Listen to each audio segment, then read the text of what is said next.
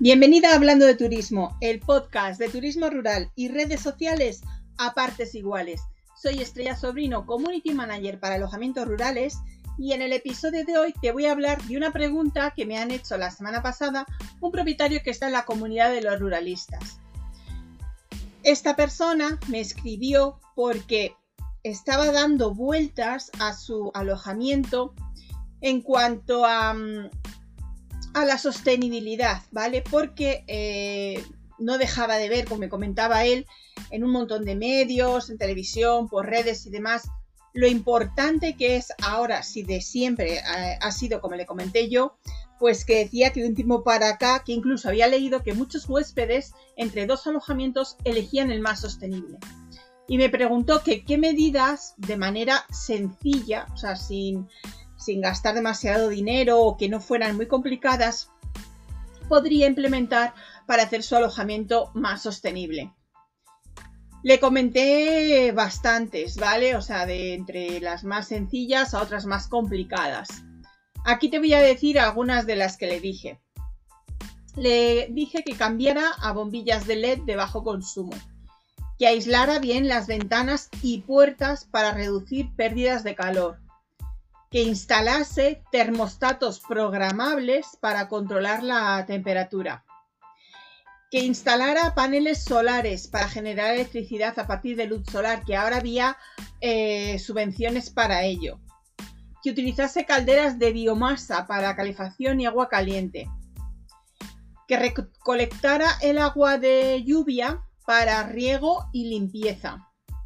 que revisara fugas porque eh, dice que iba, pues eso, mm, no estaba de diario, como quien dice, en alojamiento, entonces que iba una vez por semana y que siempre se encontraba algo que había que reparar. Entonces le insistí en que dentro de esa revisión que hacía el semanal, que revisara las fugas y que utilizara grifos y duchas de bajo flujo.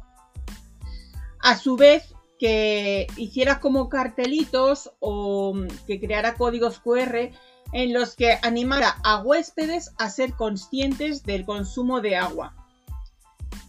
Que coloque contenedores de reciclaje. Si tenía una zona de jardín o en la cocina, pues que dejara el, de los tres tipos de, separación de residuos que podía crear un área de compostaje para los residuos orgánicos, porque como este hombre tenía un jardín, pues lo que era el residuo orgánico le dije que, hiciera compost y que lo reutilizara. Que utilizara para limpiar productos de limpieza ecológicos. Que las amenities, porque él, a pesar de que era una casa rural, dejaba amenities como un hotel, pues que fueran ecológicas, biodegradables a la hora del jardín eh, que plantara vegetación autóctona para reducir el consumo de agua y que creara un huerto orgánico para abastecer a, los huéspedes porque eh, me comentó que durante un tiempo tuvo plantados unos tomates y que a los huéspedes le, le encantaba pues eso, coger el tomate del huerto y aprovecharle para la cocina. Entonces le dije, bueno, ¿y por qué dejaste de hacerlo y solo te limitaste a tomates? Entonces, como tenía un jardín amplio, pues eh, le dije, digo, hazte tu huequito para,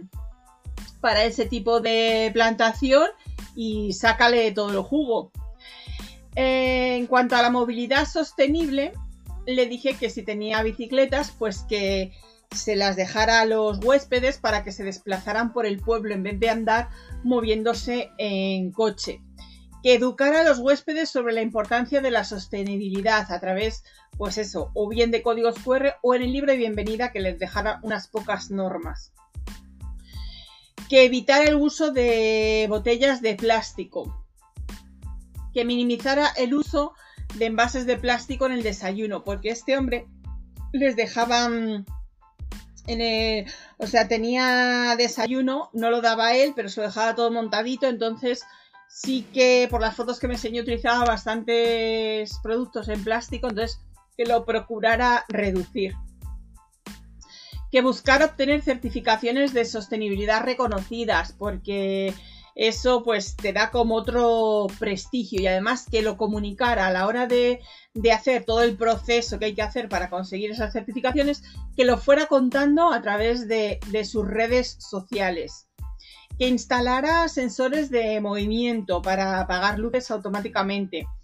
que pusiera cortinas gruesas para mantener la, temperatura.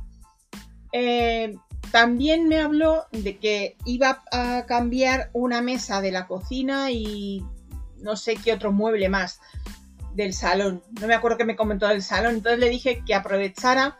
muebles hechos de materiales reciclados o, de, o que comprara muebles de estos de segunda mano y que les diera una segunda vida a él mediante la, restauración.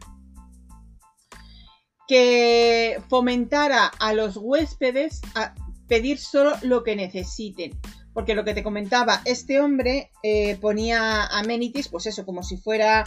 un hotel, entonces eh, dejaba de más, como yo le dije, y al final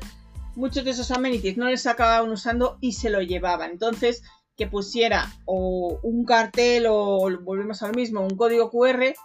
diciendo si necesitas, por ejemplo, lo que le dije de, cepillo dental, dímelo que te lo hago, te lo dejo, o sea, como haciendo que te lo pidieran, ¿vale? No poniéndolo tú, porque, pues eso, volvemos a la misma. Eh, ya solo por verlo, eh, a lo mejor ellos, los huéspedes, no lo van a utilizar porque han traído el suyo, pero se lo van a llevar y es un gasto innecesario y no, no aporta nada. Que evitara productos químicos agresivos a la hora de limpiar, que podía hacer por calcular la huella de carbono del, del alojamiento, que podía dar a los huéspedes información sobre la flora y la fauna local, que es de bastante interés, que les proporcionara también rutas de senderismo cerca de la casa rural, pero no solo la ruta, sino una serie de normas para que están eh, definidas en el decálogo de turista responsable. Entonces, que a la vez que en el libro de bienvenida que él tenía para mm, informar a los huéspedes de todo, pues que además de poner las rutas, que metiera el decálogo del turista eh, responsable y que a la hora de decorar, pues que podía también eh, restaurar y recuperar eh, piezas ya creadas en vez de andarlo comprando. Le comenté más, más medidas, estas eran solo unas pocas. Ella luego me dijo que sí, que iba a implementar varias porque las veía fácil y más que nada me gustó pues eso, porque en ella se le creó la conciencia de, de decir, tengo que ponerme las pilas sí o sí con esto porque es, es lo que toca, como me decía él, dice, es que es lo que toca. Entonces, estas medidas son muy fáciles de adaptar para la casa rural y cada pequeño cambio, aunque sea, pues, yo qué sé, o sea, el más pequeño de las medidas que le comenté que llevar a cabo, suma y se hace un mundo más sostenible. Tú estás trabajando ahora eh, las eh, medidas en tu alojamiento rural para ser más sostenible, escríbeme un mensaje privado a mi cuenta de Instagram, Estrella Sobrino López, y me cuentas a ver qué estás haciendo. Y ahora te dejo animándote a que me sigas en mi canal de YouTube, que es Estrella Sobrino López, y en mi canal, de, mi perfil de Instagram, que es Estrella Sobrino López.